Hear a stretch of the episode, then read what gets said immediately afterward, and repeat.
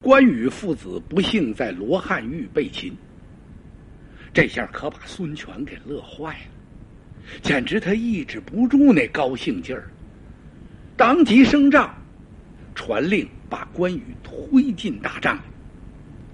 孙权心想：“关云长啊，关云长，这回你还有什么说的？啊？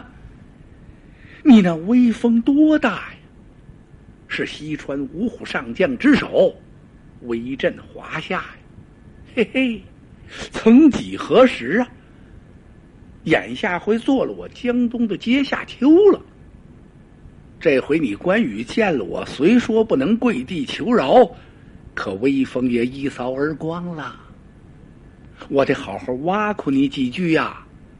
没想到关公、道简二辈站在他的大帐里，是如入无人之境。张嘴就叫他闭目小儿啊！你是个小人。孙刘两家联合拒曹，我领着兵去打曹操，你不单不派兵将，相反你还偷袭了我的荆州，你是一个不仁不义之辈。呵，关公站在这儿，大义凛然的把孙权给数落了一顿。孙权虽然挨了这么一顿数落。自己觉着面子挺难堪，可是他从心里头啊还很喜欢关羽，想把关羽收下来，收降在他的江东。他手下主簿左贤告诉他，这根本不可能。曹操当初待关羽那么好，都没把他心买过来。你想收他，我可告诉你，那可是后患无穷啊！说的孙权沉吟半晌。他觉得左贤这话说的有道理。孙权把心一横，牙一咬，不手这么一摆，吩咐一声，将关氏父子推出辕门，斩气报来，就把关羽由大帐里给推出去了。当时孙权这大帐里边是鸦雀无声，所有的文武。一个说话的都没有了，互相就这么站着，几乎能听见对方这心脏跳动的声音。这大仗就竟成这样，怎么回事主公孙权下令这杀谁呀？杀关羽呀！就这么就把这关羽杀了。哎呀，这些文武互相看了看，不约而同的。都瞅着都督吕蒙，只见吕蒙坐在那儿，两个眼睛直勾勾，在想什么心事。吕蒙好像是跟孙权要说几句什么，他手一扶帅案，刚往起这么一挺身，吕蒙这话还没等说出来呢，就听营门外“叨啷啷”一声炮响，吕蒙机灵打了个冷战。又坐在椅子上，他要说的话没说出来。怎么这一声炮响，吕蒙坐那儿，那就知道已经炮响开刀了。跑进两个小校，手里托着大红漆的托盘，那盘子里盛的是关氏父子的首级。建安二十四年冬十月，关羽。麦城遇难，被孙权所斩，卒年五十八岁。孙权吩咐将关氏父子的首级送到麦城下，招降王府与周仓。王府啊，自从关公离开麦城之后，他一直心惊肉跳，是坐卧不安呐。说是关公的死，在王府这儿有什么反应？是怎么着？这不是迷信吗？不是，因为他心里头挂记着这个事儿，他不放心。说我家君侯关羽能不能从江东的这些重围里杀出去，平安到达西川，搬来救兵，复夺荆襄啊？如果有点闪失，可怎么办？那是我家主公汉中王的左膀右臂呀。主公与君侯桃园结义，亲如手足。关羽、关云长是我家主公刘备的栋梁虎将。你说王府能不惦记着？另外，关公走那时候，手下一共带了多少人啊？就那二百来人，连口粮食都没有，人无粮，马无草，就这么就杀出去了。这能行吗？所以王府啊，是怎么待着怎么不放心，他一个劲儿的跟周仓叨叨，周仓何尝不挂念呢？两个人又要守城，又得互相宽慰，你劝劝我，我安慰安慰你。正在这时，小校来报，说是江东啊，有些军校捧着关公父子的首级。在叫您上城搭话，啊！王府听着这下，腾楞一下子就站起来了，当时像木雕泥塑一样，傻在那儿了。一代怎怎怎怎怎怎怎怎怎讲？这小校又说了一遍，王府抢身往外就跑啊，扑通的一下子就摔倒在那儿了。小校把他扶起来，王府是深一脚浅一脚，往这城头上跑。周仓也知道了，两个人一前一后跑到城楼上，手扶垛口，举目这么一看，果然是关公父子的人头。哎呀，君侯！君侯一生忠义素著。抗上而不凌下，欺强扶弱，才华出众，神勇无敌，心如明镜，儒雅之文的。不幸今日在麦城遇害，君侯已去，安王府岂肯独生？君侯稍后一步，王府来也！随着这一声喊叫。他一头由打城墙上就栽下去了，王府是坠城而死。周仓在旁边一看，哎呀，君侯啊，疼杀我周仓！哇，他恨不得把斩关公的凶手抓过来撕碎了，可是上哪儿去抓去呀？哎呀！他嚎啕大哭啊！这些军校想劝说劝说，那哪儿劝得住啊？周仓越哭越难过，跳着脚的哭啊！哭着哭着，他一抬手，苍啷，由肋下把宝剑就抻出来。手下军校还以为周仓将军要杀出城外，给关君侯报仇呢，不是。只见周仓把宝剑这么一横，噗，在城头上是自刎而亡。守城的这些军校有哭的，有逃的，当时是一哄而散。江东人马杀进了麦城，孙权是格外的高兴啊！今日也想，明日也盼。这算把荆州盼到手了，这是谁的功劳？是吕蒙、吕子明的功劳。我得好好的呀，封赏封赏吕蒙。当然，所有的文武都得有封赏，可吕蒙是与众不同啊！你想，为了这个荆州，周瑜、周公瑾年轻轻的死去了。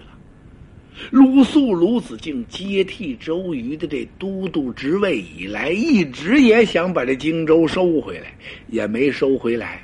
今天人家吕蒙把这地方给得回来，这是多不容易！我想这荆州啊，都想魔怔了，都快得神经病了。现在荆州归还我江东喽。能不好好庆祝一番吗？孙权乐的不知道怎么的好了，看他手下的这些文武是瞅谁都顺溜，看谁全高兴啊！特别看见这马忠，嚯！孙权拉着马忠的手，小将马忠，你给我江东建立了奇功啊！马忠乐的那嘴也合不上了。主公，这都托您的鸿福，全仗我家吕蒙将军的神机妙算。主公。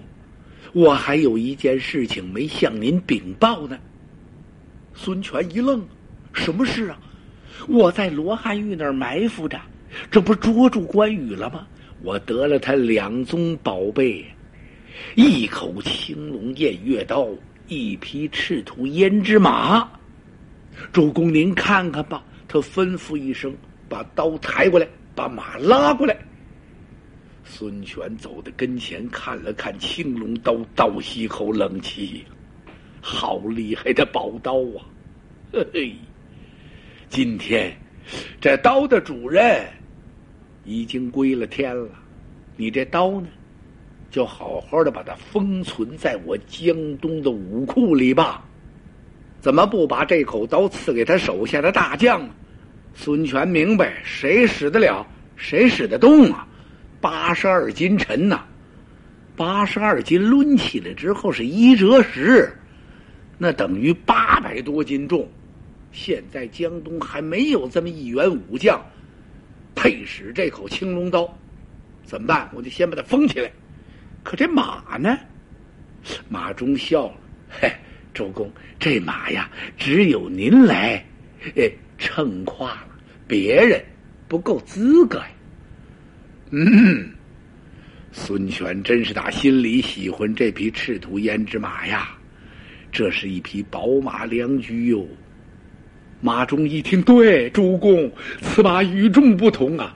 您别看我年纪不大，我可看见过马谱啊，上谱的马我都知道，我见过几匹，我也没见过这匹。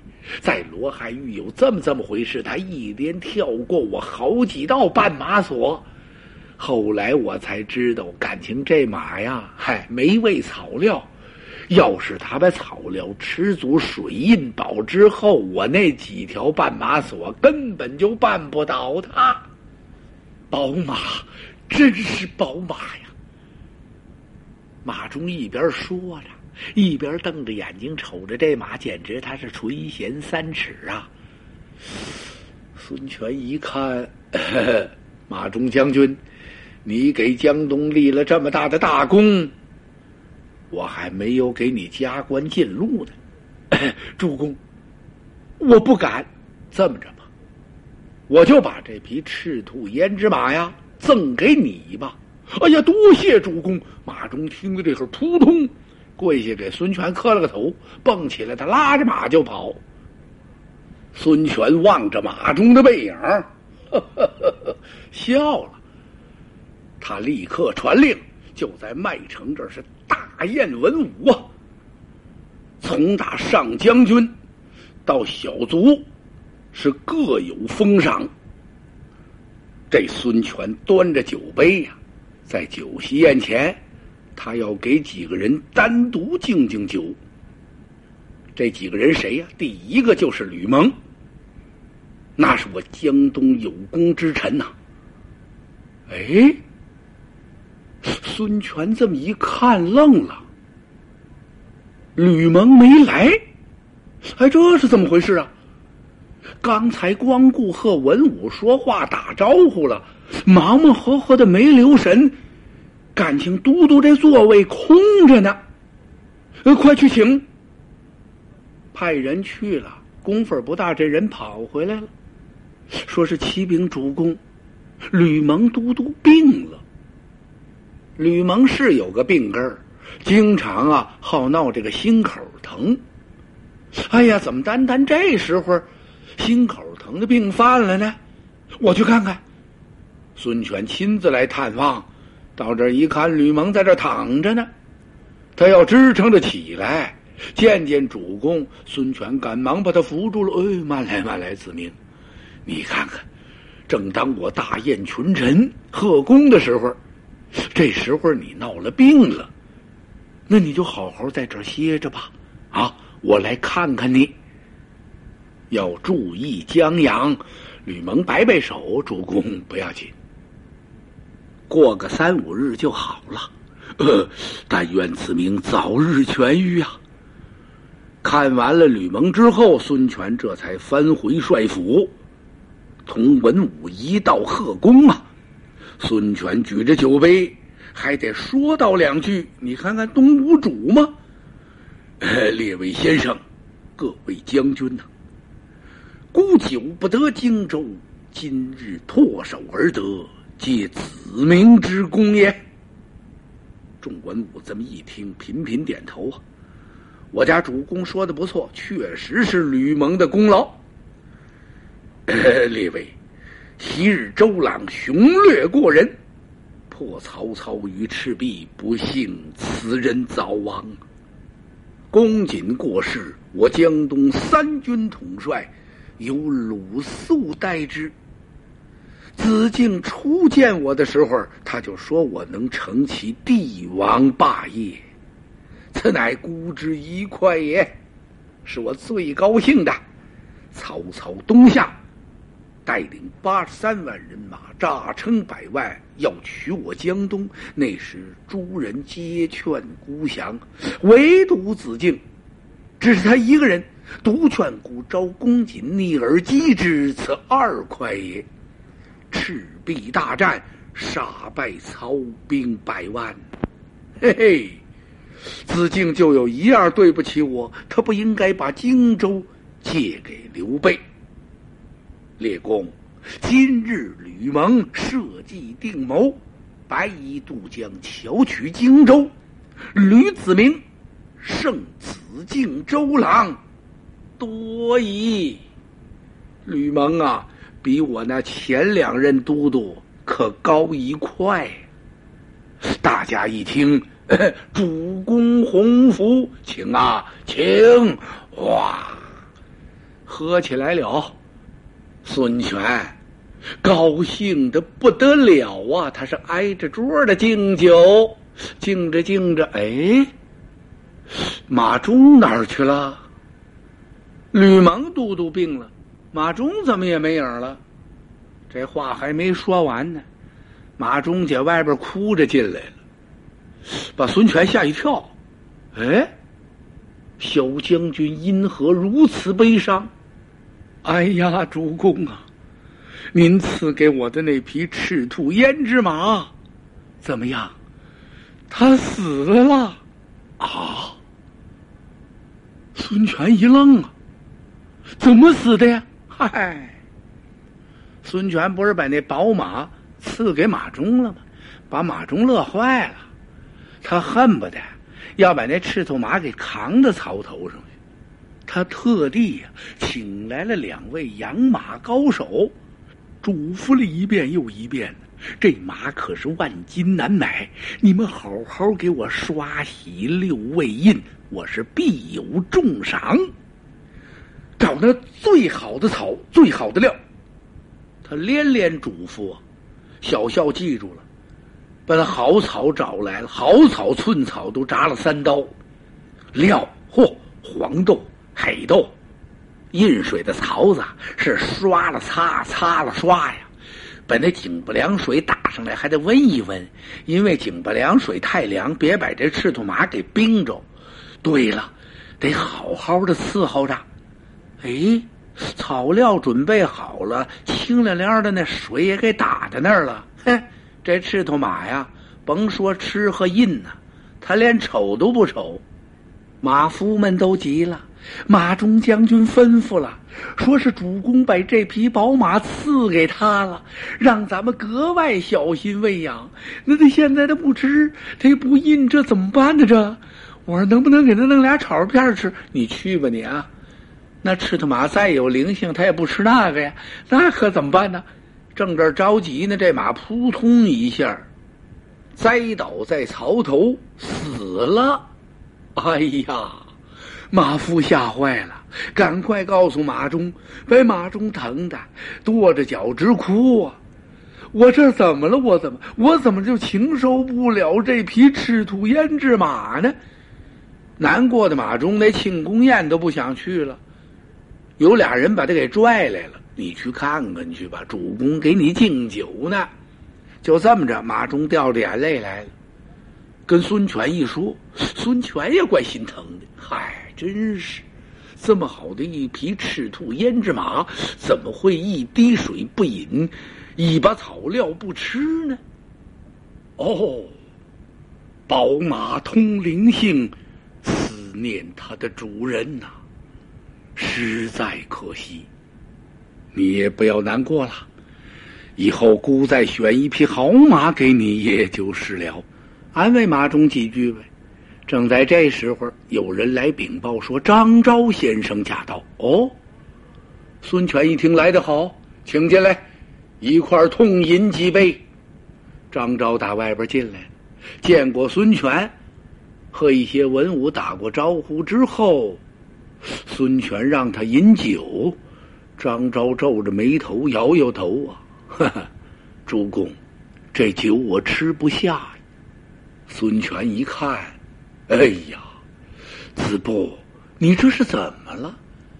平常啊，你可以不喝，今天这庆功酒你怎么能不饮呢？说着。孙权拉住张昭的手，把自己这杯子递过来。你无论如何得喝一杯。孙权瞅着张昭，从心里往外是十分敬爱呀。张昭是我江东三世老臣啦，两鬓皆白了。这是为我孙权的霸业，把他累的呀。孙权瞅着怪心疼的。非让张昭喝，张昭告诉孙权：“主公，这酒我喝不下去，现在不是庆功的时候。”啊！这句话把孙权说愣了，心说：“张昭先生这是怎么了？是不是一来的时候喝醉了？不然怎么能这么讲话呢？这多扫兴啊！”主公啊！是不是吕蒙都督没在这儿啊？嘿，孙权一看，行啊，子布，你这眼力不错。别看上了几岁年纪，眼睛没花，你进得门来就看出来吕蒙没在这儿，他病了。您知道他为什么病吗？我不知道。难道说他又是诈病？不，这回是真病，而且是心病啊。主公，你随我来。说着，张昭拉着孙权打屋里出来了。子布，咱们上哪儿去？看望子明。孙权笑了：“子布，没有什么大毛病。子明啊，就是那心口疼的病，过几天就好了。主公，你快随我来吧。”张昭一直就把孙权给拉到吕蒙的屋子里来。吕蒙知道张昭来了，正要去请他，一看和主公一起来了，吕蒙挺高兴，坐起来。孙权一看，哎，子布，你看，这不很好吗？哎呀，主公啊，我家都督吕蒙这次发病啊，可重于路口啊。呃，此话怎么讲啊，主公？咱们闯下了塌天的大祸呀！夺取荆州可称一喜呀，这是个喜事儿。可是您不该杀死关羽、关云长啊！他是刘备结义兄弟，桃园之交，亲如手足啊。如今关羽死在咱江东的手下。刘备要得知了这个消息之后，他岂肯轻饶过我江东？今日之刘备，非昔日刘玄德可比呀！当初的刘备走投无路，借咱荆州，赖在这儿不走，找个站脚之地。如今刘备雄踞两川，自领汉中王。西川民心皆服，粮草无数。说现在他的雄兵不下百万，有诸葛亮为军师，还有张飞、赵云、黄忠、马超等五虎上将。一旦他听说他二弟关羽死在主公的手下，他能不发兵？刘备要尽起两川人马，兵发江东，为关羽报仇。我六郡八十一州，战祸无穷。主公，您想过了吗？哎呦！孙权听到这儿，当时那两只绿眼珠就暗淡无光了。他海下的那部子然呐，打了柳了，俩腿这么一软，坐在椅子上了。张昭这番话呀，不但点醒了孙权，也说到吕蒙的病根上了。哦，吕蒙这病是因为杀关羽，他下病了的，不是。吕蒙啊，竭尽全力出谋划策，帮着孙权把荆州夺回来。他觉得自己身为江东都督，这事是应该做的。